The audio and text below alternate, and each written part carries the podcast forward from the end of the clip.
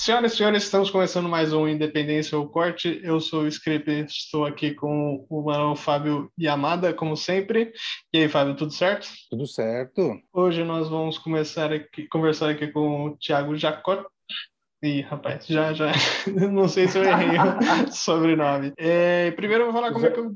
Pode falar. Jaco, Jacote. Jacote. Jacote. Beleza. É, então hoje nós vamos conversar aqui com o Thiago Jacote. Ele dirigiu já alguns curtinhas e um curta Salomé, que eu vou deixar aí na, na descrição. Hoje ele está em mais em outra área aí e nós vamos bater um papo com ele aqui. É, seja muito bem-vindo ao nosso humilde apartamento, Thiago. É, dê o seu, o seu, sua introdução e sua apresentação para a galera. É, oi, Felipe. Oi, Fábio. Muito obrigado pelo convite ao seu apartamento momento, fico muito feliz de estar aqui. É, eu sou o Tiago, atualmente eu sou produtor e roteirista, trabalho na Bromélia Produções, que é o estúdio, a produtora da Galinha Pintadinha, né, o nosso produto mais famoso, mas um, já passei nas áreas de direção, eu também sou roteirista, então é, espero contribuir de alguma forma aqui para o podcast. Acho que vai contribuir sim, todo mundo tem alguma coisinha para contribuir.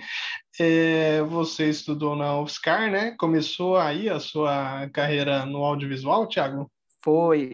É, eu, na verdade, quase não fui estudar audiovisual, apesar de ser o meu sonho e o que eu mais queria é, sempre é muito difícil passar em cursos de audiovisual, são muito concorridos e eu sou muito ruim em matemática e física e eu queria fazer ECA, estudar na ECA, mas o, a nota de corte era muito, é, muito alta, eu sempre ficava três pontos para passar para a segunda fase, por exemplo. Então, no ano, eu prestei vestibular três vezes, no terceiro ano eu cheguei a passar na SP, Escola de Teatro, em São Paulo, e eu quase fui estudar dramaturgia. Então, nessa época, entre o fim do colegial e o começo dos anos para ir para a faculdade, eu estava flertando com teatro, eu fazia parte de um grupo de teatro experimental é, numa cidade do interior chamada Espírito Santo do Pinhal, que eu morei um tempo, aqui próximo a é, Campinas, quase a divisa de Minas Gerais. Uh, mas aí foi o primeiro ano que o Enem começou a valer como nota para entrar nas universidades. E aí eu acabei entrando na primeira turma de Enem do curso de imagem som da UFSCar. Foi aí que eu já queria muito fazer desde colegial. Eu, eu, teve aquele pensamento que eu acho que muita gente tem,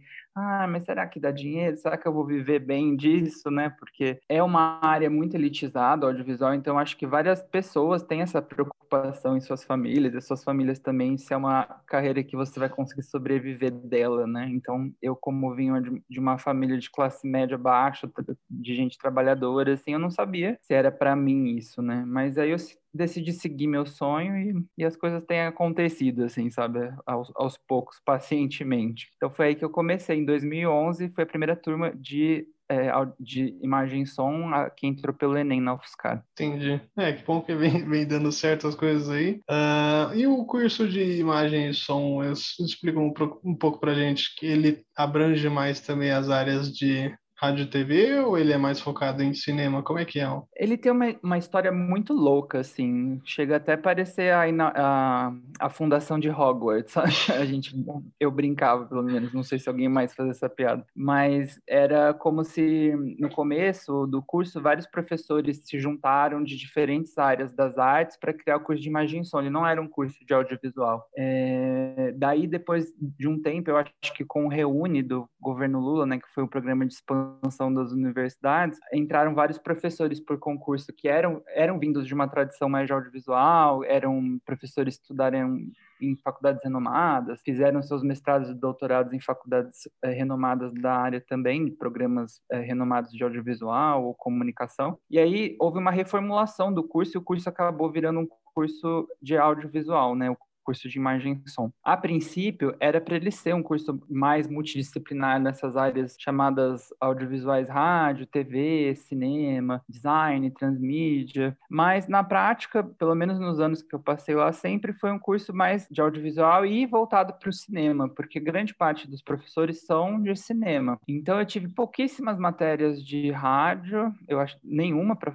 acho que tinha algumas optativas, mas eu não cheguei a pegar, e televisão, eu tive acho que uma ou duas disciplinas de televisão, para você ter uma ideia. Então era bem focado em cinema. Para dizer a verdade, não era um audiovisual completo assim. Entendi. Embora você possa, embora você possa aplicar os conceitos do audiovisual nas outras mídias também. Sim, você pode passear pelas outras áreas. É porque eu lembro que quando eu assisti ali, eu acho que foi a, a banca de vocês ali na, na, na UPSCar, não lembro que ano também que foi, acho que foi 2015 ou 2016, tinha um curta que era bem é, falar, tinha muitos, muitos temas ali da televisão, brincava muito com essas questões, assim, era uma, uma comédia que tinha um porteiro de um prédio, não, não sei se você vai lembrar qual que é esse curta. Ai, qual que era esse? Eu sei qual que é. é. São de alguns colegas meus, amigos meus, mas, nossa, como que era o nome? Era o Toca Maestro, não era isso? Toca Maestro? É. Ah, não, não vou lembrar o nome.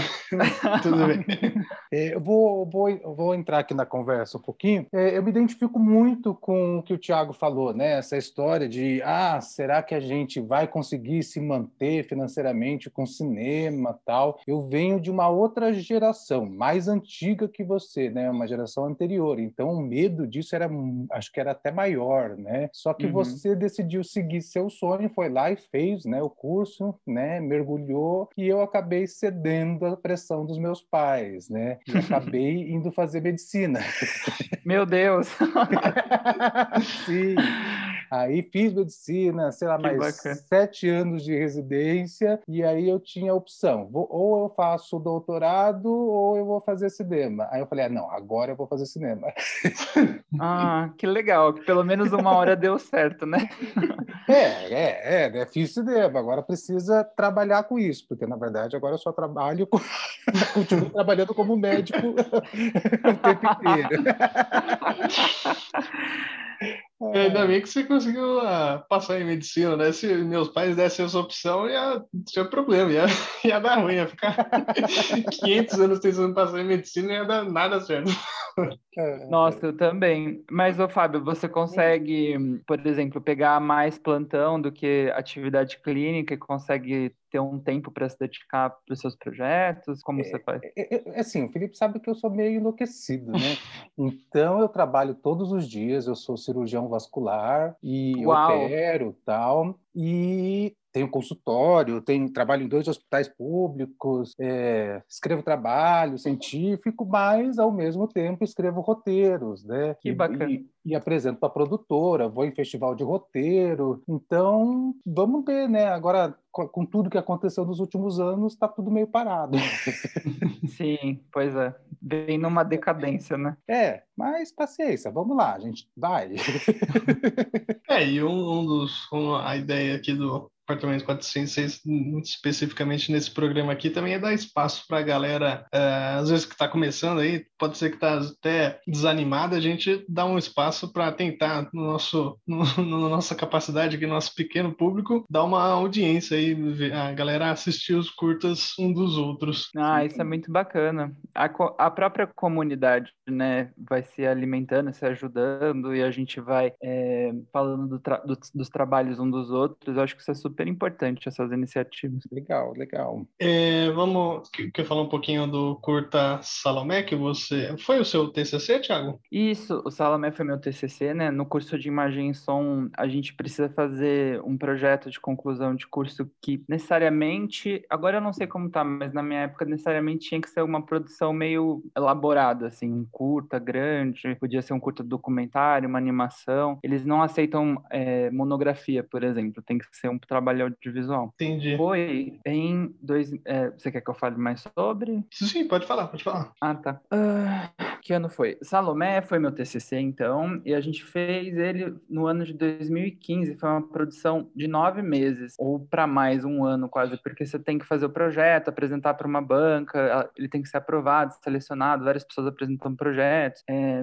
nessa ocasião é avaliado se ele consegue ser é, feito, né, se ele é fazível com os recursos que a universidade tem, no tempo que a universidade dispõe. Então, foi um desafio muito grande, assim, para a gente, é, em 2015, fazer, fazer esse TCC acontecer. Mas vários aprendizados vieram pelo caminho, assim, sabe? Entendi. É só voltando um pouco, vocês tinham alguns projetos, acho que você já citou isso aqui, é, regularmente sim, vocês tinham que fazer algum curto, algum projeto, sei lá, cada semestre tinha que fazer alguma coisa? Dependendo do semestre, sim. Geralmente tinha um trabalho audiovisual para ser feito, um exercício é, de com câmera, né? De, de edição, de câmera, fotografia. É, e eu cheguei a fazer alguns curtas, mas não eram muitos, assim, sei lá, dois, três, eu não me lembro exatamente agora. A gente chegou a fazer um programa de TV ao vivo, também teve uma transmissão ao vivo lá internamente no canal interno lá da, do próprio departamento. Foi muito divertido esse, uma loucura. Interessante. é, era uma loucura, foi muito legal fazer. Eu, eu lembro até hoje a gente fez um programa sobre sexo, chamava Debaixo dos Lençóis. e, então o, o curso dava um, uma certa, uma, um, um, certo peso para isso, para fazer esses exercícios, mas também tinha uma limitação muito grande de equipamentos e de disponibilização. Poucos alunos lá tinham seus próprios equipamentos, sabe? Não era um cenário, por exemplo, de alunos que estudam em escolas particulares de cinema, que tem mais recursos. Então, era uma, era uma galera mais é, trabalhadora mesmo, vinda de famílias de classe mais trabalhadora, que não, não dava para ter esse tipo de próprio financiamento do bolso para pôr nos curtas, sabe? Então, era sempre assim, um amigo tinha o computador que fazia edição, que sabia mexer no Premiere e tinha uma, uma, uma licença do Premiere lá. Um dos amigos tinha uma câmera que emprestava para a galera toda. Então, além desses exercícios da faculdade, a gente tentava fazer coisas por fora também. Mas era, era sempre esse, essa cavação, né? Como diria Bernadette, Jean-Claude Bernadette, o professor. o cinema brasileiro tem essa tradição da cavação, né? Que a gente faz acontecer com os recursos mínimos e tal. Então, era o que rolava entre faculdade e exercícios paralelos. Entendi. É, eu confesso que o Fábio também pode confirmar que faculdade particular também tem os equipamentos, tem algumas coisas legais para você né, usar, mas também tem seus problemas. Né? Acontecem algumas coisas aí, né? Sim, é, Às vezes você vai gravar o seu TCC e a câmera tá quebrada, né? Sim, eu estudei nas duas, né? Eu já tive a vivência das duas, né? Então é muito diferente um, um, tanto a, a escola, né, a universidade em si, a pública e a privada são diferentes, como os, os alunos também, né, é, são muito diferentes, né. É, uhum. é, é uma vivência, foi interessante, foi bem interessante. eu imagino. Você pode falar quais? Pode cortar no bom, final? Não, posso falar, imagina. É, bom, eu fiz medicina na USP, então né, era um clima muito competitivo, né? É, apesar que também, como você disse, era meio elitizado. Imagina, eu, eu estudei com o herdeiro do Itaú. Nossa! né? Só um então, pouquinho é... elitizado. né?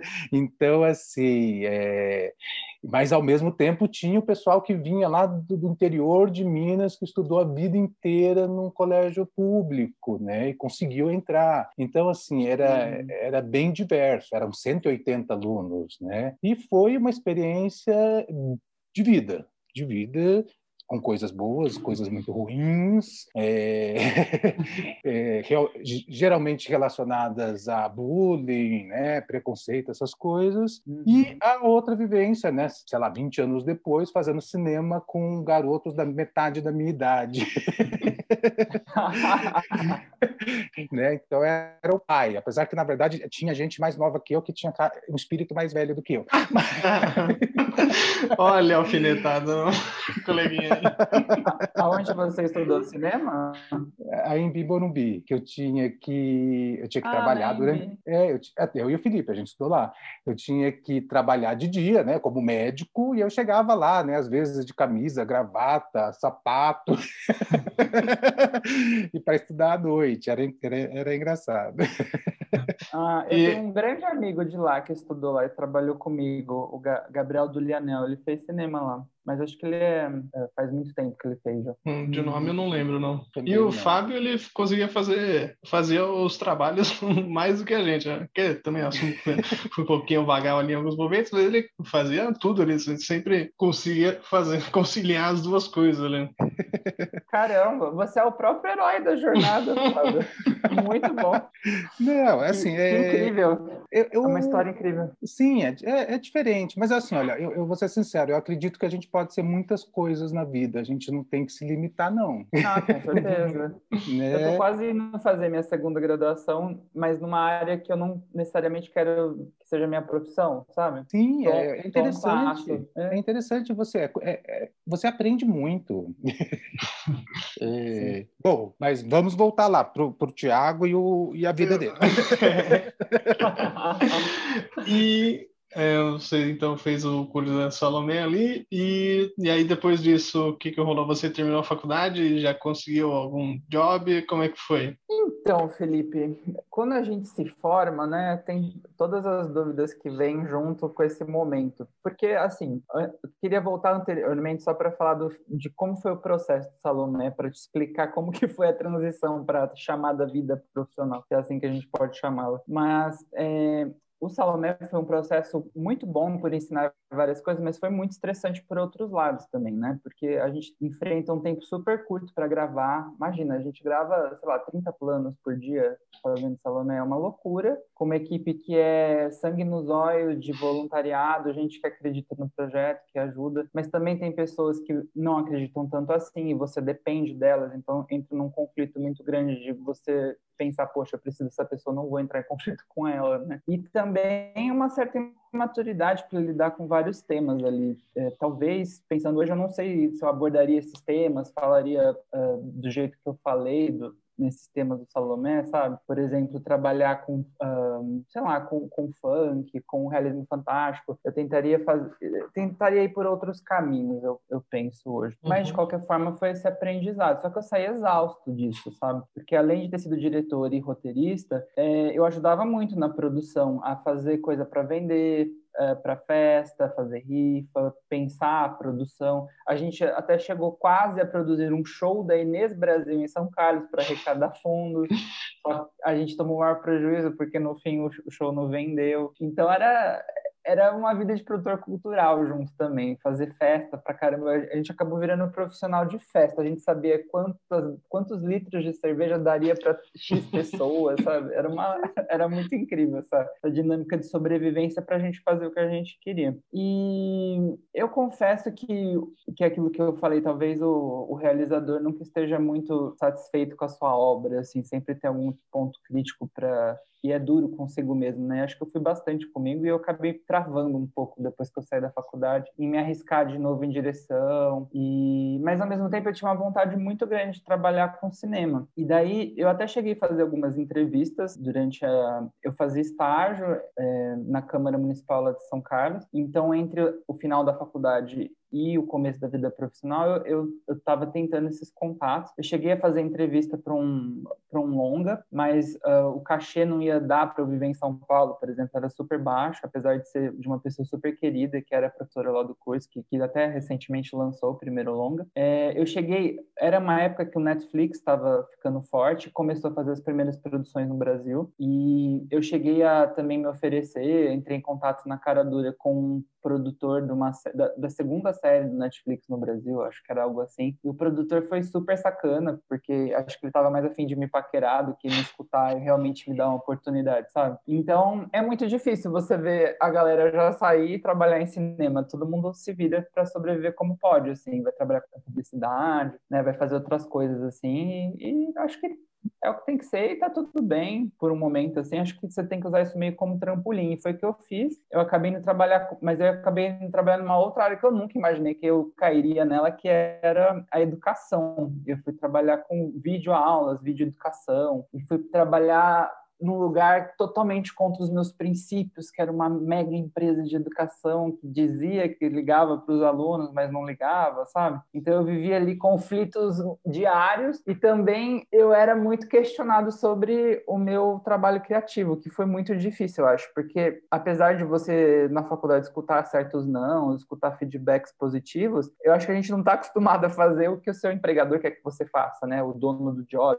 do projeto. Então acho que para mim foi essa esse esse baque, assim. Então, eu trabalhei três anos nessa empresa de vídeo educação, mas eu conheci pessoas incríveis lá que trabalharam lá, que eram, é, inclusive, esse colega que fez a Embi Morumbi, o Gabriel Dulianel e tantos outros incríveis. Galera, acho que foi o que deixou a gente junto ali para sobreviver esse período, sabe? E muita gente, ao mesmo tempo, trabalhando. Porque... E lá neste meu trabalho, tinha muita gente que estava lá porque precisava da grana, mas ao mesmo tempo tinham seus projetos paralelos correndo. Então eu nunca deixei de fazer as minhas coisas paralelamente, apesar de não ter tanta energia, tanto tempo para colocar nisso e estar tá cansado a maioria das vezes. Então eu fui tocando alguns projetos de série, alguns projetos de canal no YouTube, enfim, não, não deixei de, de pensar coisas para mim e outros projetos de amigos que eu achava interessante. Um, eu fiquei três anos, eu saí com uma péssima relação com essa empresa, eu estou processando essa empresa, inclusive, hoje em dia, por assédio moral e outras mil coisas. E aí surgiu a oportunidade, que eu moro em Campinas agora atualmente, e a Bromélia Produções, que é a empresa responsável pela Galinha Pintadinha, que é, um, eu acho que sem dúvida, um dos maiores cases de sucesso do audiovisual brasileiro, e a gente pode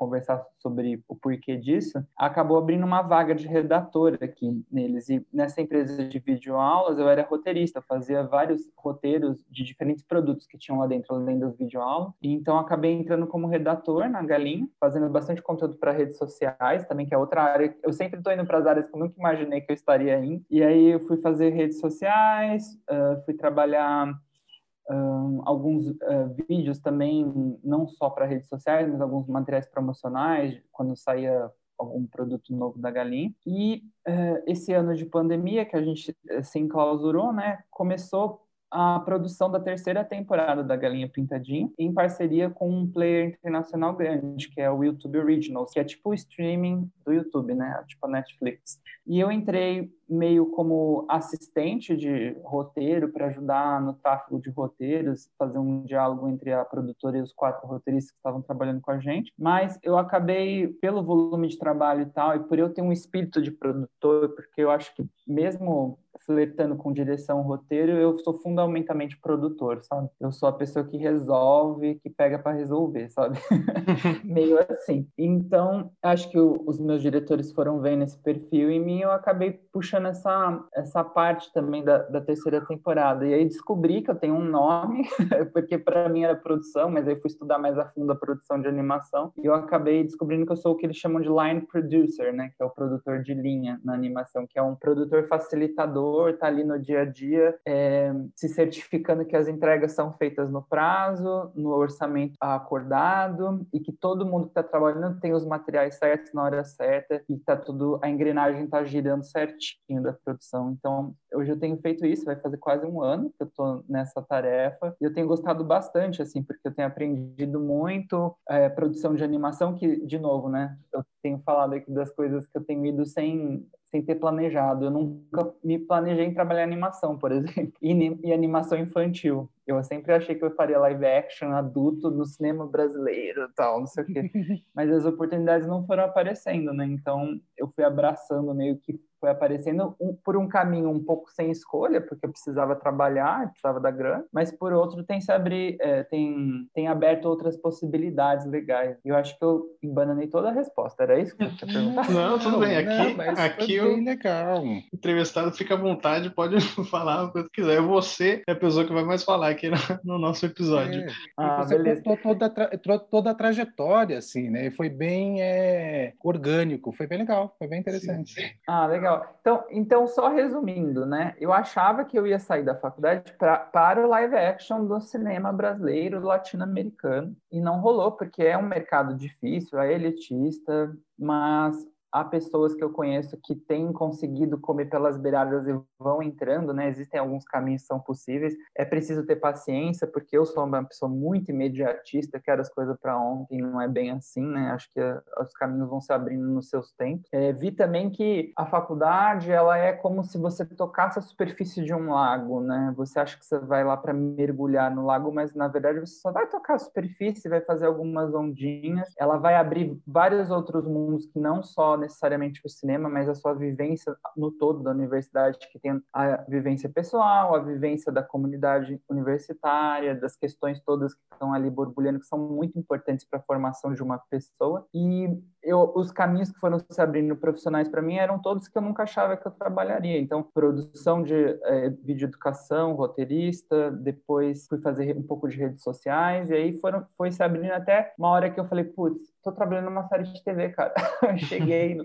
e aí a ficha acho que não caiu até agora, sabe? E uma oportunidade legal que eu tive também, eu roteirizei um dos episódios especiais da Galinha, que foi só exibido no México, que a galinha é muito forte no México, na América Latina toda, mas o México é o principal país fora do Brasil que a audiência bomba. E lá eles não comemoram o Natal, né, que nem a gente. Eles, ele tem o, o Dia de Reis, que é em janeiro. E aí eu fiz o episódio contando sobre a lenda do Dia de Reis. Então foi a primeira animação que eu roteirizei e ajudei um pouco ali na direção também. Então as coisas foram acontecendo assim, sabe? Foram sem eu eu já estava já estava dentro disso. Legal, legal, interessante, bem interessante. Eu vou, eu vou falar algumas coisas que voltando ali, pegando ali um, um pouco dos pedaços do que você falou do Salomé. Eu acho que eu até entendo, né, o que você estava falando de, de se arrepender de ter entrado em algum alguns temas, tal, principalmente agora, né? Aquela coisa do lugar de fala, é, sempre pega, né? Mas eu, eu gostei do curta é, e gostei muito dessa realidade paralela que a gente não sabe se é um sonho, se não é um sonho,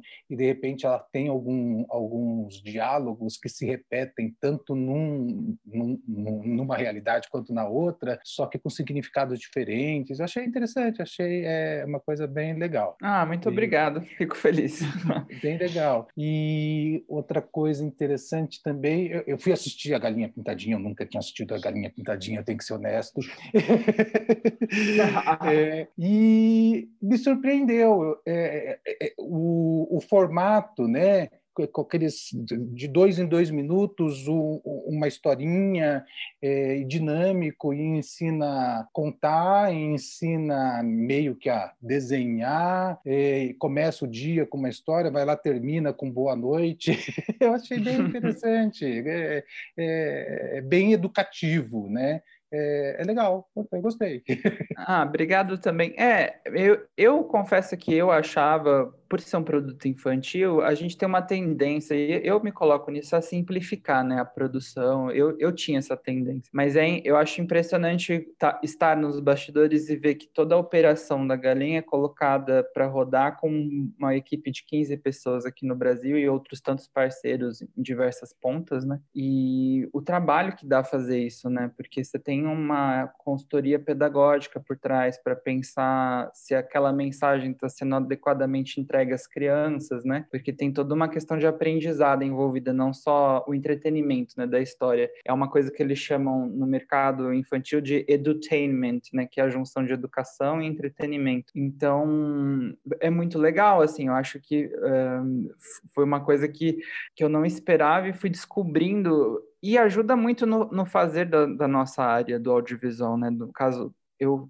faço alguns roteiros uh, de atividades, eu não fiz roteiros de histórias para essa temporada por enquanto, mas, por exemplo, outra coisa que eu fiquei bastante impressionado, que como a gente está associado a um player internacional agora, o YouTube Originals, a gente tem um diálogo constante com eles e tem muitos processos de produção que são gringos envolvidos, que são usados em Los Angeles, por exemplo, em Hollywood, né? E daí eu não fazia ideia de nada disso, porque no Brasil a gente vive outra realidade, né? Então tem sido legal aprender também esses termos, terminologia tecnologias, processos de produção. Tem sido muito rico essa troca, sabe? Achei muito legal. Sim, sim, é que é aquilo, né? a gente sempre aprende, aprende muito. Né?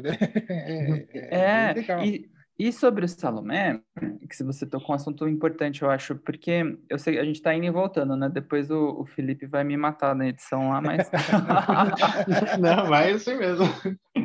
É, o Salomé, é, a gente teve um, um, grandes debates para fazer ele levar. Ele foi um projeto que foi, ele teve um início totalmente diferente do que foi o que foi para a tela, mas eu acho que foi um, o que foi para a tela fruto de muito debate, assim, que foi muito positivo. E foi quando a gente começou, pelo menos no ambiente que eu estava ali na faculdade, via-se muito na sociedade discutir essas questões de representatividade de personagens negros, da questão é, da apropriação de certos temas, um, que mais? Da questão das protagonistas femininas, a representação delas, Então foram todos esses debates que a gente teve para tomar uma, o máximo, o máximo de cuidado para não fazer um curta que incorresse no que a gente acreditava ser, serem erros, assim, né? Que hoje a gente debate e tal. Então eu acho que talvez hoje, eu, eu não digo, é, não é um arrependimento, assim, aquele arrependimento mata, assim, né? Porque eu acho que foi importante para ensinar muita coisa. Mas hoje, porque como eu disse, né? A gente está na faculdade, a gente não vai mergulhar naquele lago do conhecimento. A vida toda você vai a tentar acessar esse lago, eu acho. E eu não parei de estudar desde que eu me formei. Eu fui fazer pós, é, inclusive fui fazer pós em economia criativa, que eu queria me fortalecer mais como produtor que entendesse o business do cinema, né? O, do audiovisual. Eu acho que a gente tem uma certa deficiência de pensar bastante a parte artística, mas a gente sempre dá com os burros na água quando a gente vai falar de business, né? Se o projeto vai ser sustentável, se a gente vai conseguir distribuir. Então, eu acho que isso é uma questão de tradição, eu acho também aqui no, no audiovisual brasileiro e, nas, e nas faculdades também, na formação, né? Não quero dizer que tem que ser um produto puramente vendável, que não tenha valor artístico envolvido, mas eu acho que é um equilíbrio, né? Querendo ou não, o cinema é uma atividade é, nascida no capitalismo, né? Então você tem que ter uma, um certo equilíbrio de fazer algo relevante, mas que se sustente também, eu acho. Enfim, é um equilíbrio que eu acho difícil de alcançar, mas que eu tento buscar, assim. Então eu fui fazer economia criativa, estudo roteiro, estudo outras áreas do cinema até hoje, assim, e, e vejo que eu me perdi no que eu estava falando. O que eu estava falando? Não, mas de, de, deixa, deixa eu entrar. É, concordo com você plenamente. Como eu estava falando, o primeiro curso que eu fui fazer depois da faculdade de cinema relacionado a cinema foi de produção executiva. É, e aí, realmente, tem uma deficiência muito grande. A gente precisa sempre é, pensar em como é, qual para quem a gente está fazendo filme precisa ter um público e precisa pensar o quanto vai custar, se alguém vai ter interesse em distribuir, alguém vai querer comprar aquele produto que a gente está vendendo, porque na final das contas é um produto, né? Então a, essa parte de produção executiva ou economia criativa é muito importante, né? É, entra, entra totalmente nisso. Eu lembrei a conclusão do meu raciocínio, depois se der para colar lá com o que eu estava falando. É, em conclusão, o que eu queria dizer era que as questões que foram levantadas do Salomé que eu me, que eu me arrependo, talvez é como contador de história mesmo. Eu hoje estudando roteiro, como eu disse, eu não parei de estudar, continuo me aprimorando sempre, é falar um pouco mais daquilo que eu, que eu conheço e vivenciei, talvez eu sinto uma força que vem de dentro de mim das histórias muito melhor do que foi no Salomé. Embora eu sou apaixonado pelaquela estética realismo fantástico. Então, talvez é, fosse uma questão de abordar melhor o tema ou de outra maneira. Por isso que eu acho que, pensando hoje, talvez fosse uma história que eu não teria feito. Teria feito uma história em que eu dominasse melhor o ambiente, sabe? Mas, enfim, questões para a gente aprimorar para a vida, né? E outra conclusão sobre a produção, eu, eu sentia muito isso também, sabe? A carência de formação que nós temos nas universidades de audiovisual, eu não sei como está agora, depois, né? Eu já me formei faz cinco anos, mas eu acredito que seja um debate permanente, que é justamente é, os produtores que também são, de certa forma, pessoas de negócio não quero dizer a palavra empreendedor, porque é uma palavra horrível, mas tem todos os seus problemas, né, que eu acho que estão tá, envolvidos, mas, enfim, é, é, um certo tipo de empreendedorismo mesmo. Tem o, o Rodrigo Teixeira, né, por exemplo, que é, eu sei que é um caso entre mil, mas que eu fiz um curso dele naquele site Navega, que é muito bom, tem uns cursos legais lá. E ele estava falando sobre isso, sobre a questão de ele fez um certo portfólio, ele pensa de uma certa maneira o portfólio que a produtora dele vai ter, e ele é, pro, produz os filmes pensando nessa no filme enquanto negócio, ele quer que, que seja sustentável a produtora dele, né? Então, eu acho que é um, um limiar, um debate que é muito importante para a gente ter em como fazer obras artisticamente relevantes, mas que também a gente consiga fazer com que elas cheguem ao maior número de pessoas possíveis. Sim, sim.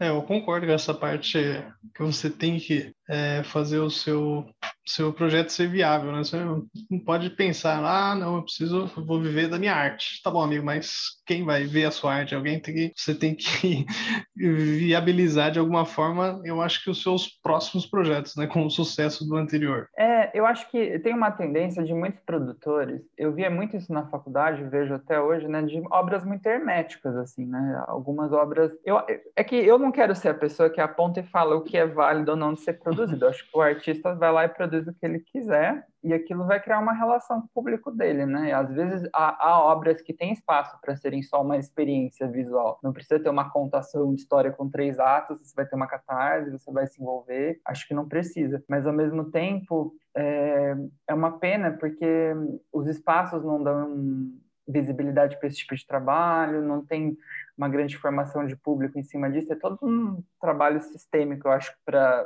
trabalhar o olhar, né, desde criança sobre essas obras, enfim, é uma problemática que está dada aí. Por exemplo, eu acho que obras legais que conseguiram ser super sofisticadas ao mesmo tempo tiveram uma relação legal com o público são obras recentes, tipo Bacurau, do Kleber Mendonça Filho e do Juliano Dornelles. Eu achei que consegue fazer isso, é super sofisticado na linguagem, no roteiro e consegue é, falar com um grande público. O Parasite, né, do John Bonhu também. Sim, concordo plenamente. E eu acho interessante, assim. É, eu falei o nome dele que... certo, John Bonhu, eu troquei. Ou é bom verdade, John eu, eu, acho que não é bem assim, mas eu também não lembro como é que fala o nome dele. Bom é, é, mas é, é interessante, principalmente agora, né? Se a gente olhando para a TV, para o streaming, é, a cauda longa, né? É, vai ter público para um produto que você faça, né? E você não precisa mirar às vezes num público gigantesco, às vezes você pode mirar num nicho, né? Eu acho interessante também ter essa visão. Sim.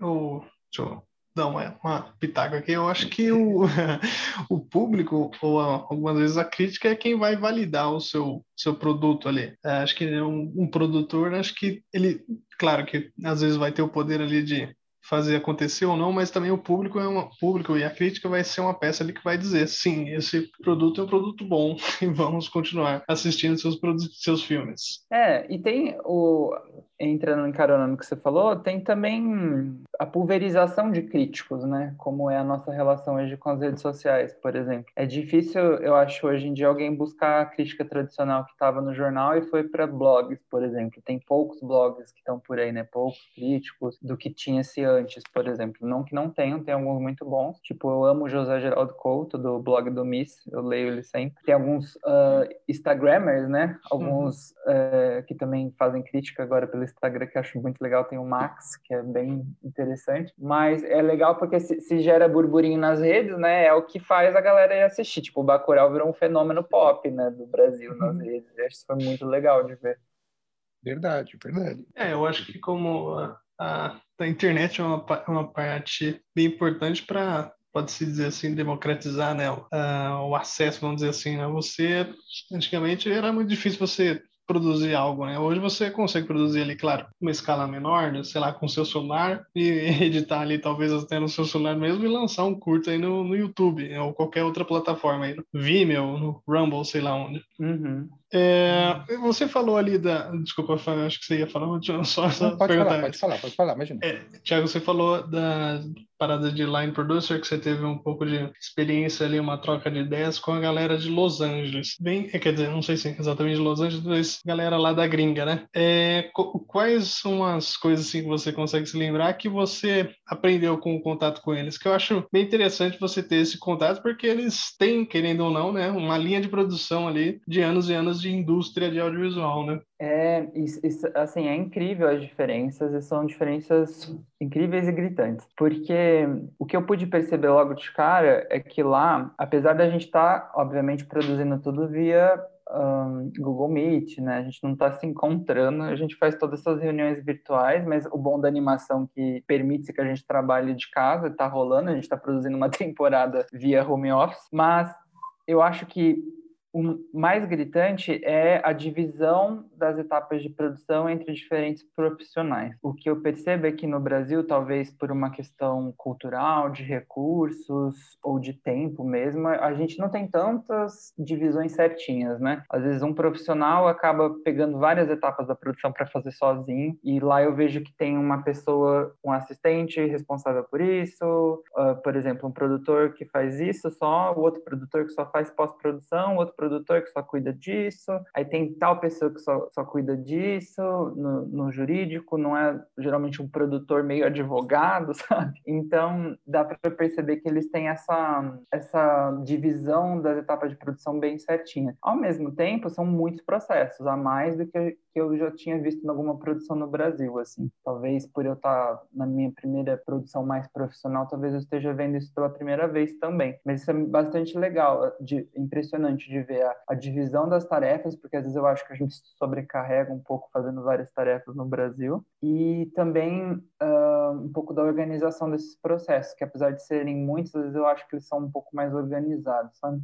Entendi. É, acho que também isso fica melhor para o profissional ali, né? O cara que só faz produção da posse. Então ele já, já sabe ali o que cada cada etapa precisa, cada profissional precisa ali. Às vezes você vai quebrar um galho ali e você acaba tendo uma dificuldade para galera te entender, para você entender a fase ali que você está, né? Isso, exatamente. Eu posso te dar um exemplo para ficar mais um, palatável, que é a, a pós de áudio que a gente está nessa parte. Por exemplo, aqui no Brasil a gente tem uma, uh, sei lá, uma, duas, três pessoas fazendo toda essa parte. Enquanto lá você teria alguém só para fazer a pré-mixagem do sound effects, só alguém para fazer a pré-mixagem mixagem, não sei do que. Só alguém para fazer a pré-mixagem, depois é passar para outro artista fazer a, a, mixagem, sabe? Então é uma coisa que fala, nossa, tem tantas pessoas assim, vocês conseguem pagar tanta gente assim? Mas é, tem sido bem. É interessante, porque é uma troca cultural no fim das contas, né? Mas eu comprei um livro que eu até indico para os seus ouvintes, que é, chama, para quem é, é, interessado nessa área de animação, chama Producing Animation, a terceira edição. É, foi escrito pela Catherine Winder e a Zara Daulatabadi. Depois não sei se rola deixar em descrição alguma coisa, mas é um livro muito completo em produção de animação e tem me ajudado muito nesse tráfego de informações entre o Brasil e lá, conversando com a galera lá. É um livro bem completo e ajuda bastante na produção de animação. Maravilha. Acho que é a primeira indicação, não, não deve, não é a primeira não. É indicação de livro aí desse episódio, então depois você me Ai, passa droga. o link aí para eu deixar. É que eu era o primeiro a indicar. eu, eu, eu, acho bem interessante isso que você falou, né? É, a divisão de trabalho, especialização é, extrema para tentar conseguir atingir o máximo de qualidade. É, é uma tendência, né? É, é muito borrado o limite do que cada um faz aqui. Né? É, uhum. apesar de que quando alguém tem esse controle total, né, consegue fazer um, uma coisa mais fechadinha, né, mas ao mesmo tempo a qualidade perde às vezes em qualidade. É, é, no final das contas, cinema e televisão é um trabalho em grupo, né, tem que aprender a dividir os trabalhos. É, se você Sim. não aprende isso, é complicado. Totalmente. E os produtores agradecem de dividir o trabalho. a galinha pintadinha, você pode falar um pouquinho mais do, do, do, processo que você participa? Como é que. Que acho que a gente só conversou com o com Alex de animação. Como é que é, é, o processo de animação de vocês lá de criação? Ah, legal, boa pergunta. Uh, o processo de criação da animação a Galinha não é um estúdio muito grande, é, a gente tem alguns animadores internos, é, que é o, o, Francis Viveres, que é um, nossa, um grande animador e talvez um dos maiores que eu já vi, assim, trabalhar, é muito legal trabalhar com ele, ver que o, o cara sabe tudo, assim, de animação, é muito impressionante, vários workflows diferentes, dependendo do software, dependendo da técnica. Lá a gente faz animação 2D, por uma orientação estética dos nossos diretores, eles gostam que não seja tão bem acabado, eles gostam que pareça um pouco uma questão um pouco artesanal, sabe? Por ser uma empresa que começou no quintal, pequena, vendendo DVD musical lá nos no começo do YouTube em 2005, eles não querem perder essa essência de empresa pequena, familiar, daqui de Campinas, então eles têm essa orientação. O que mais eu posso dizer sobre isso?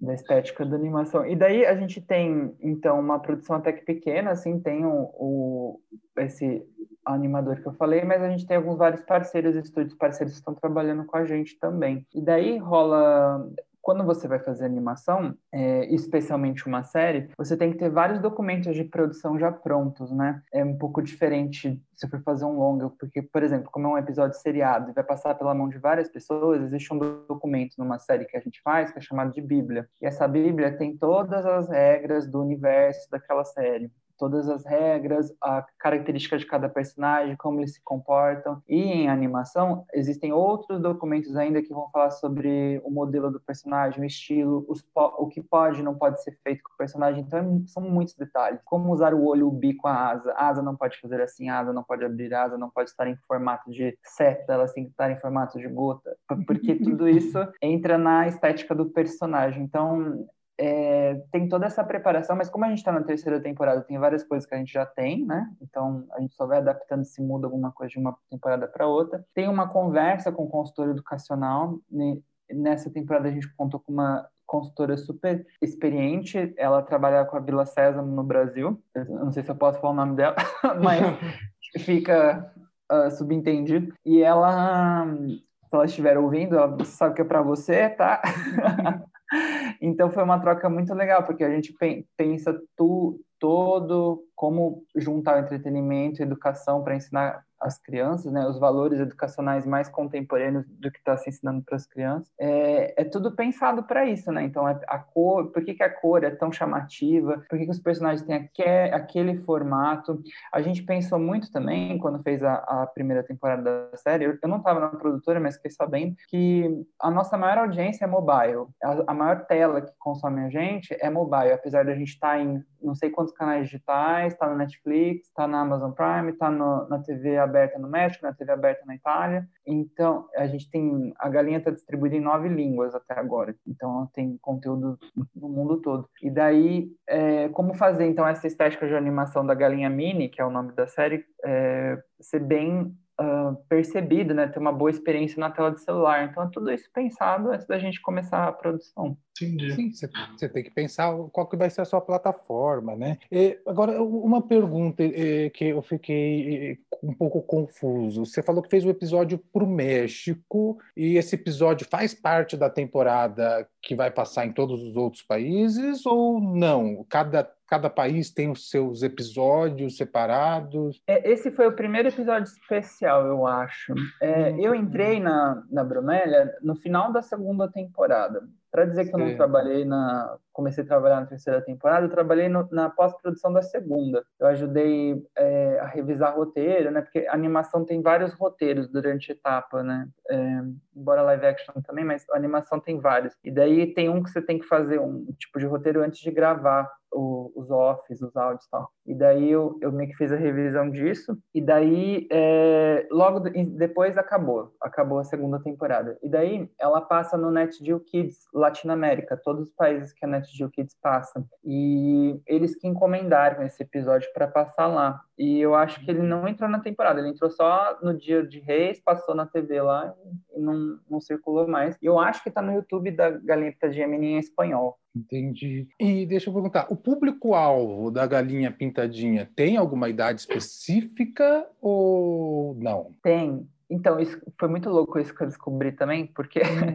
eu, como consumidor de desenhos animados desde sempre, né, desde criança, é, você vai meio que desenvolvendo gosto, algumas coisas vão ficando para trás, né, mas é um, um, mercado super disputado, assim, né, tem, uma fe tem feiras internacionais de desenhos animados, é, que é, é, animação infantil, né, dessa área, e a galinha está numa faixa, no que eles chamam de público-alvo, né, em inglês é o, o target, né, o famoso target, mas é um público-alvo de 0 a 6 anos. 0 a seis, interessante. E aí fizeram vários estudos. Depois dos seis anos, a criança começa já a ficar velha e ela tem vergonha do personagem, né? Que o personagem é muito para criança. Ah, isso já é criança, não é mais para mim.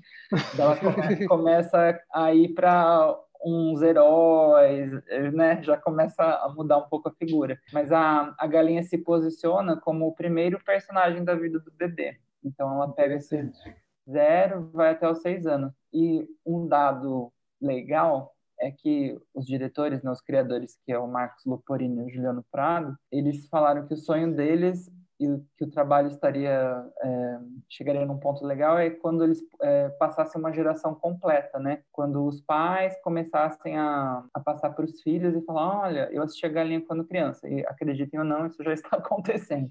Nossa! é, deixa eu perguntar mais uma coisa. É, Manda ver. Eu, eu achei que, assim, eu vou falar da Galinha Pitadinha de novo, então. Eu achei rápido, dinâmico, né? É, é, é assim, papum, é, é, muita informação, lógico, tem, tem umas horas que repetem tal. Existe, é, é voltado assim, é, é, porque assim, eu, eu não imagino uma criança da minha geração, ou sei lá, da geração do Felipe, conseguindo assistir, porque é muito rápido. Agora, está sendo voltado para as crianças de agora, que estão acostumadas com a internet, pular de tela, muda rápido. Então, tem uma pesquisa sobre isso ou não? Eu desconheço se tem, não, não saberia te dizer especificamente. Entendi. Eu sei que tem, tem, uma recomendação, né, da, até da Organização Mundial da Saúde sobre o tempo de tela para crianças, né? Então é bom ter os pais terem uma parcimônia aí, tem uma idade também que não é bom não ver a tela mas é, pelos nossos números de audiência e, e, tal, eu acho que está tudo bem. Não, sim, não, é. não, não, que esteja ruim. É que eu acho que assim, é, eu, eu, acho interessante porque é, é, bem dinâmico e voltado justamente para uma geração que já está acostumada a absorver informação mais rápido, né? É, tem isso, assim, é impressionante o domínio do celular, do tablet, né? A gente pode discutir se isso é bom ou ruim, porque eu, pessoalmente, eu já sou, acho que a criança tem que brincar com outros estímulos também, né? Não só o telefone, mas é, existe na nossa cultura, né? Então, sim. mas é sim, de fato, eu não tenho um dado específico para te passar sobre isso. É, acho que são 12, 12 minutos, né? O episódio são 12 minutos. São 12 minutos. Cada, então, cada episódio é, a distribuição padrão dele para streaming, TV de episódio completo é essa, mas ele também é, é multissegmentado, né? Ele foi construído de uma forma que a gente consegue cortar ele também e fazer ele em segmentos. Então, se, por exemplo, se for nos YouTubes mil aí dos outros, das outras línguas, as historinhas estão divididas, as atividades estão divididas, é, os momentos musicais estão divididos, então é possível também uh, experienciar isso em bloco, sabe? Sim, sim. E você pode colocar propaganda no meio. Por favor, porque aí vem o, bo o bônus de Natal, tá garantido. A louca, né? Não é isso, gente. Não é sobre. Ah, é, é, tem essa questão aí que acho que foi que deu uma quebrada na, na, nos, nos, programas de criança na TV aberta, né? Que acho que entrou aquela galera para tentar proibir, é, proibir é, propaganda para criança na TV aberta, né? E passou o projeto e tal, mas aí, aí acabou a TV Globinho, acabou quase tudo, né? Só tem o SBT, se eu não me engano. Mas você sabe que no YouTube também uh, teve. Deixa eu ver que ano foi. Nossa, já tô nessa época que eu não lembro os anos. É que essa, essa pandemia me tirou noção do espaço, tempo. Para mim, todo dia é segunda, tô de pijama trabalhando. É segunda e domingo ao mesmo tempo. Nossa, horrível, né? Mas vamos lá. O, uh... Eu acho que tem, eu tentar te ajudar aqui, é, quer dizer, quase baseado em quase nada, mas eu acho que tem algumas regrinhas lá do YouTube mesmo que uh, produtos para criança não pode vender né, no, no próprio no próprio produto ali no vídeo, não pode vender algum produto, promover algum produto. Eu acho que é, tem alguma desse, algo desse tipo. Então, a plataforma, antes, ela só ela, ela partia do princípio que quem acessava era maior de 13 anos, que quando você vai acessar lá, você fala, ah, sou maior de 13 anos, ok. Mas não, na prática não era o que acontecia, né? Um pai podia dar o ok e passava a tela para o filho. E aí percebeu-se que as crianças estavam tendo acesso à publicidade não própria para elas, se existe alguma própria para elas. E daí, o... nos Estados Unidos, na sede lá do Google, do YouTube, um cara lá, um pai, processou, tem uma lei lá, é, que eu agora esqueci o nome, acho que chama COPA, que é Lei da Regulação de Conteúdo para Criança, sei lá. E aí passou, e para o YouTube não ser processado, de acordo com essa lei, eles fizeram um acordo milionário com o governo americano de que eles iam rever as políticas de propaganda para criança. E aí aí, é, várias restrições começaram a acontecer já em 2000, de 2019 e 2020. Eu acho que foi na virada, inclusive, 2019 e 2020, que daí eles fecharam para comentários os canais, é, não tem mais tela final, os vídeos, tem uma série de restrições agora que foram acontecendo. Sim, sim. Entendi. É, É, para proteger as crianças, né? Porque é uma pauta super justa. Assim. Sim, sim. É, deixa eu dar uma, uma brisa aqui. A gente estava falando sobre é, os projetos serem renda, é, viáveis, né, algo desse tipo. Mas eu acho que também tem uma coisa um pouco cultural do brasileiro que às vezes você é, fazer o sucesso econômico, vamos dizer assim, você é algo meio mal visto, assim, muitas vezes. E eu acho que isso culturalmente acaba entrando também no cinema, né? Você quer fazer o seu projeto, mas ele tem que rolar, mas não pode fazer tanto sucesso. Eu acho que também tem um pouco desse receio internamente aí, às vezes. São, são, é um ponto muito legal que você traz, porque são reflexões que eu faço. Eu não tenho uma resposta, assim, eu não cheguei a nenhum veredito ainda, mas é uma reflexão que eu faço sempre, porque eu acho que tem também essa pecha do que o artista, e também isso consequentemente mostra para nós como a arte é tratada no Brasil, as políticas culturais, a, a, quanto a gente paga, né, quanto a gente valoriza esses artistas, de achar que eles têm que viver por uma vocação, né, por uma, uma certa militância da arte. Não é bem assim, né? A gente vive numa sociedade capitalista que requer certa, certos custos, certas coisas. E para as pessoas terem uma vida digna, não digo nem enriquecer, fazer milhões de bilheterias, tem que são casos super raros também, mas eu, tipo, ter uma, uma vida digna, poder ter projetos sustentáveis, um acaba, conseguir emendar outro, conseguir ter um teatro legal para acessar, conseguir pagar o aluguel, sabe? Conseguir estudar. E nem isso às vezes a gente consegue. Tem muito artista, é muito privilégio. É,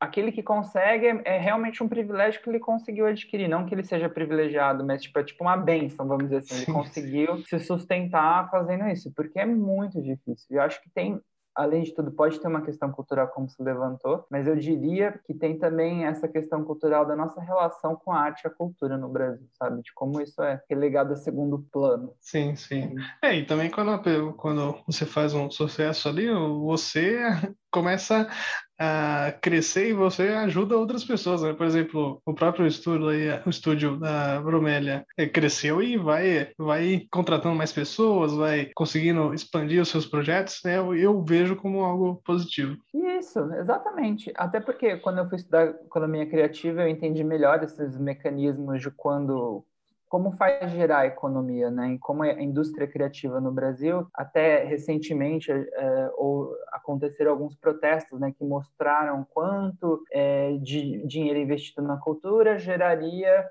é, para o PIB brasileiro, né? É um número absurdo. O próprio Bacurau tem lá no, eu estou usando bastante Bacurau, que é um exemplo fresco na cabeça, mas tem inúmeros outros projetos, mas tem lá no crédito dele, né? Este filme gerou tantos empregos. Então, isso, a economia gira, né? Não é uma, uma coisa que fica lá parada por ego do artista. É, um, é uma coisa que dá para fazer revoluções, dá para transformar as coisas. Sim, sim. É, Tiago, você está agora na área mais produção, trabalhando num projeto vamos dizer assim, de terceiros, né? Tem um projeto aí da, da Galinha Pintadinha, mas você tem alguns projetos seus aí na gaveta, algo que você, em algum dia, em algum momento, quer realizar? Algum curta, algo desse tipo? Menino, projetos de projetos é o que não falta. Tem uma gaveta cheia aqui, ó. Mas é, é isso que talvez é o que mantém a chama viva, porque apesar de eu ter saído da universidade pensando que eu trilharia um caminho X e fui para o caminho Y, Z, e também vale dizer que na época é, eu saí da faculdade no término de relacionamento também. Então, sabe, todos os problemas juntos, assim. E também amava São Carlos. E quando eu tive que sair de São Carlos, eu falei, nossa, será que eu estou fazendo a coisa certa? Mas eu nunca parei de investir em mim, principalmente. Eu acho que isso é um grande projeto talvez se a gente pensasse nessa perspectiva, né? Tipo, estudar, fazer uns cursos, comprar uns livros bacanas, isso sempre é um grande projeto. Mas eu tenho outros também. Eu, tô, eu tenho um projeto de série, live action, que é de um amigo. Eu sou assistente de produção nesse projeto, com uma produtora de São Paulo. É, a gente toca ele há uns anos já, uns três anos, vai fazer três, quatro anos. E é um projeto que a gente está buscando financiamento, já passou por rodadas de negócio, tem players interessados. Só que a gente estava fazendo esse projeto pro, pro, é, pro Prodab.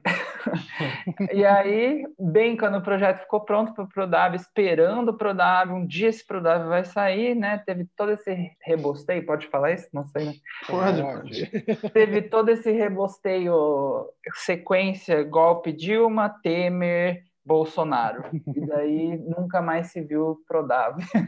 É, é Mas de, de, interessante foi que eu tive bastante acesso a edital, a lei de incentivo foi legal, tem sido legal essa parte também que faz a gente se movimentar. Eu tenho também um projeto de animação. É... Fui convidado também por colegas, a gente tem um projeto de animação infantil, estamos na parte pré-produção ainda, fazendo, trabalhando no piloto. A Bíblia a gente já avançou bem, estamos pensando no piloto. E cara, eu tenho milhões de histórias que eu quero contar guardadas aqui que eu tô, eu tô naquele interno debate qual vem primeiro, qual que eu coloco para fora, mas enquanto elas não saem, eu vou estudando. é, um dos últimos episódios nós não sei se você chegou a ouvir, mas eu e o Fábio aqui a gente falou um monte de projetos nossos aí, alguns já bem adiantados, alguns só uma ideia é, embrionária ainda, mas é, foi bom para a gente botar para fora aí nossas ideias, né, Fábio? Sim, foi legal, foi legal, interessante. Ah, terapêutico. A gente, é, a gente gosta de falar dos nossos, entre aspas, sonhos, né? Tem que pôr para fora. Cara, eu tenho tanta ideia. Eu tava, eu tava assistindo uma série agora do Amazon, aquela história da alimentação brasileira, e aí eu falei pro meu namorado, eu falei, cara, eu tive a ideia desse programa, e alguém foi lá e fez, saco, por que, que eu não fiz isso? Aí acontece já... direto. É, exatamente. Daí eu falei para ele, ó, mas eu faria assim, ó. eu, eu, colocaria uma apresentadora aqui assim, começaria a edição assim, não sei o quê, né? Meio invejinha, vou confessar. Mas... O, meu, o meu seria muito melhor. É, quase isso, para não falar a verdade, né? Não, não Mas eu acho que é bom, é bom ter esses projetos. Só que o que eu aprendi esse ano? Eu, eu eu me afoguei em projetos ano passado. E no meio de pandemia, eu, sei lá, eu tenho um, um, quadro aqui com os projetos e tem aquela coluna no quadro a fazer. Tinha umas quatro, cinco, seis coisas andando juntas, sabe? Eu trabalhei em campanha no passado como é, voluntário para uma amiga que a vereadora de Campinas, inclusive ela chegou a, a, ser suplente de um vereador que entrou, ela não entrou por pouquíssimos votos. Então, mas sim, super com paixão, quis fazer. É, trabalhei em projeto de livro infantil, trabalhei no, na animação, trabalhei nisso que eu falei, cara, eu não faço nada até o fim, que saco. Então, eu vou puxar uma coisa, eu vou me focar nessa uma coisa. Como o projeto da série que está parado por conta da falta de editais, a gente e pandemia, a gente não sabe bem que, como vai tocar ele para frente. Eu estou fazendo um projeto de animação, que é uma coisa que eu posso fazer. E os meus colegas, meus parceiros de projeto, meus amigos, eles não estão com pressa, a gente vai tocando aos poucos, a gente combinou de fazer no nosso ritmo. Então isso foi muito bom, porque eu sou capricorniano da terra, né? Eu quero ir fazendo, cavando, dando chifrada nos outros, eu quero abrir caminho, assim, ó, né? Com os chifres do Capricórnio, que eu quero que as coisas se realizem. Mas eu vi que os projetos têm um tempo próprio, não adianta. Por exemplo, eu tô travado no piloto aqui, eu tô até agora para resolver uma questão do piloto. Eu falei, gente, como que tal, tal personagem vai encontrar com outro personagem? Eu não tenho essa resposta até agora, vai fazer meses. que Eu, eu saio para caminhar às vezes, de máscara, gente, num lugar muito vazio.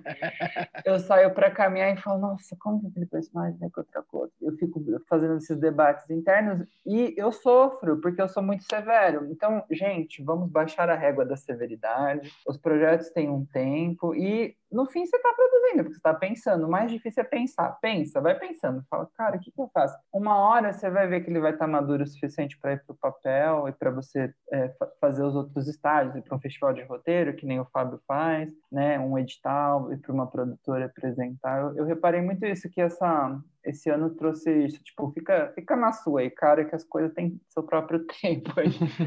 É verdade. Nem sei se foi você me perguntou, tá? Porque vocês estão me dando espaço para falar, eu falo mesmo, vou falando, você me perdoa. Você...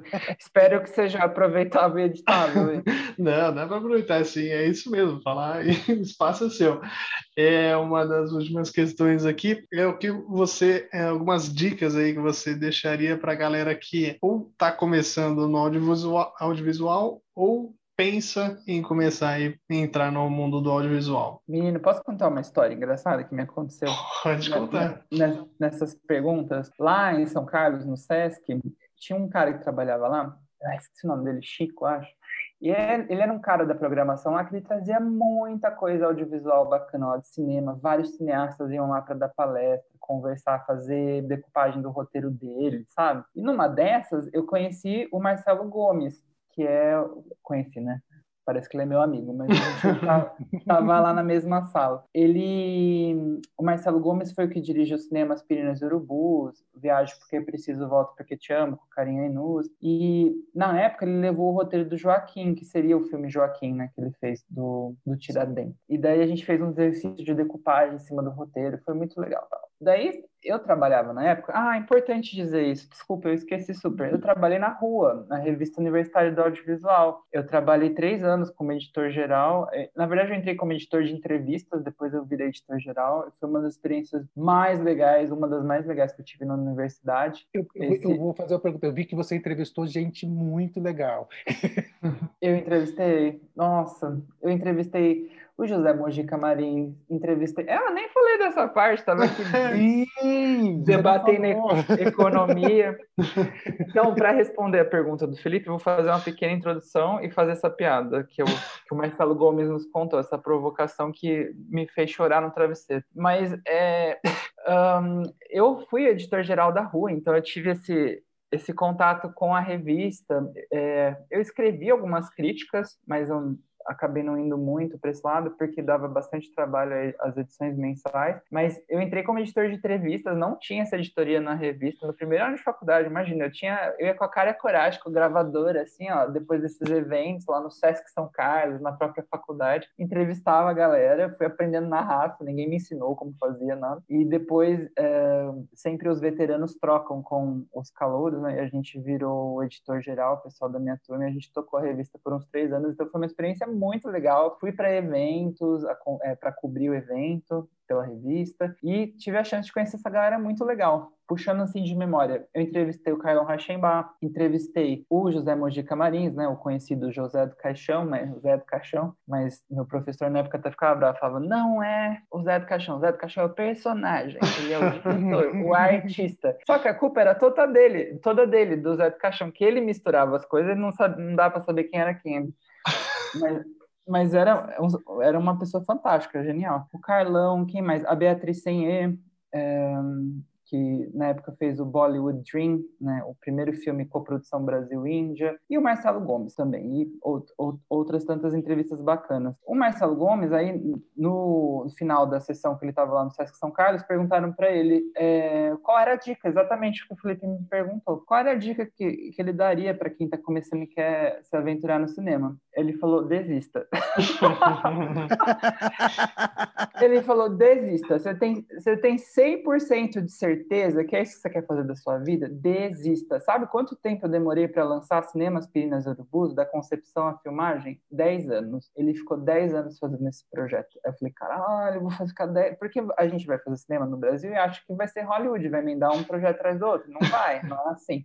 As coisas demoram, demoram, né? tem todo um tempo diferenciado. Isso não é só no Brasil, né? É uma característica latino-americana, alguns países da Europa, enfim. Aí, tem até uma amiga que foi para casa e chorou. Ela chegou em casa desesperada e chorou, chorou, chorou, chorou. Eu falei, meu Deus. Então, a dica que eu dou não é essa.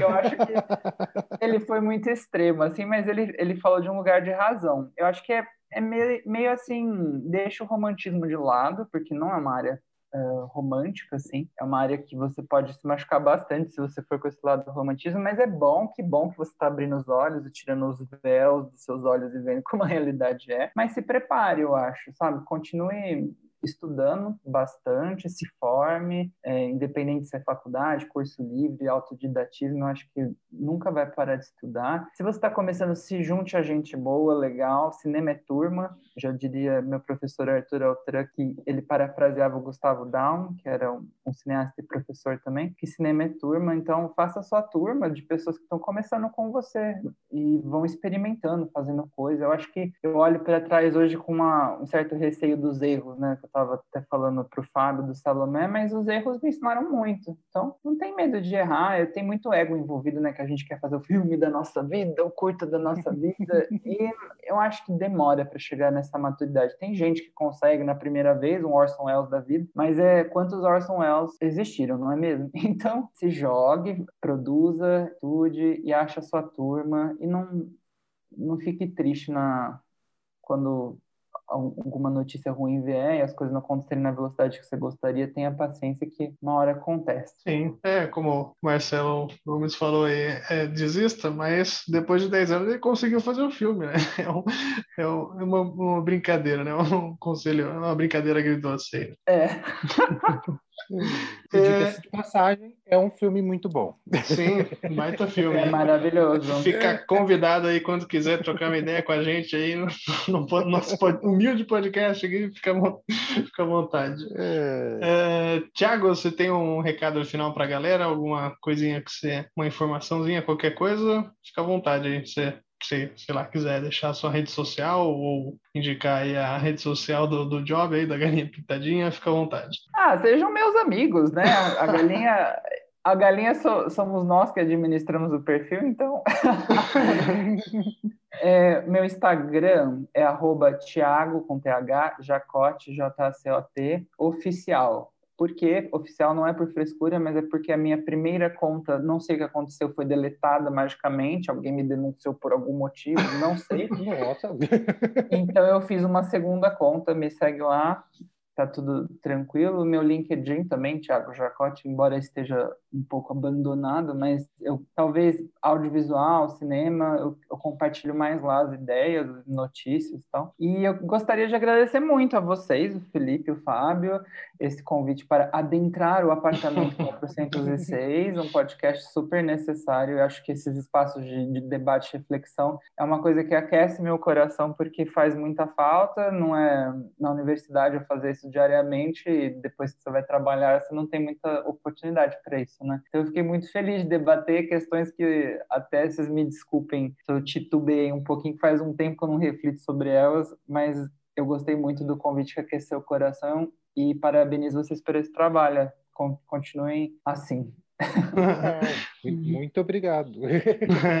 Nós que agradecemos aí, obrigado pelos elogios e por aceitar vir trocar essa ideia com a gente aí. É, volto sempre aí quando tiver algum outro projeto, algo nesse sentido aí. É, muito obrigado você também ouviu a gente aí, segue a gente nas plataformas aí no Spotify, no Deezer, no Google Podcasts, no Anchor, é, no Instagram também estamos lá, Portal AP406, nosso blog também, o link tá lá. E é isso aí, muito obrigado e falou! Falou! Tchau!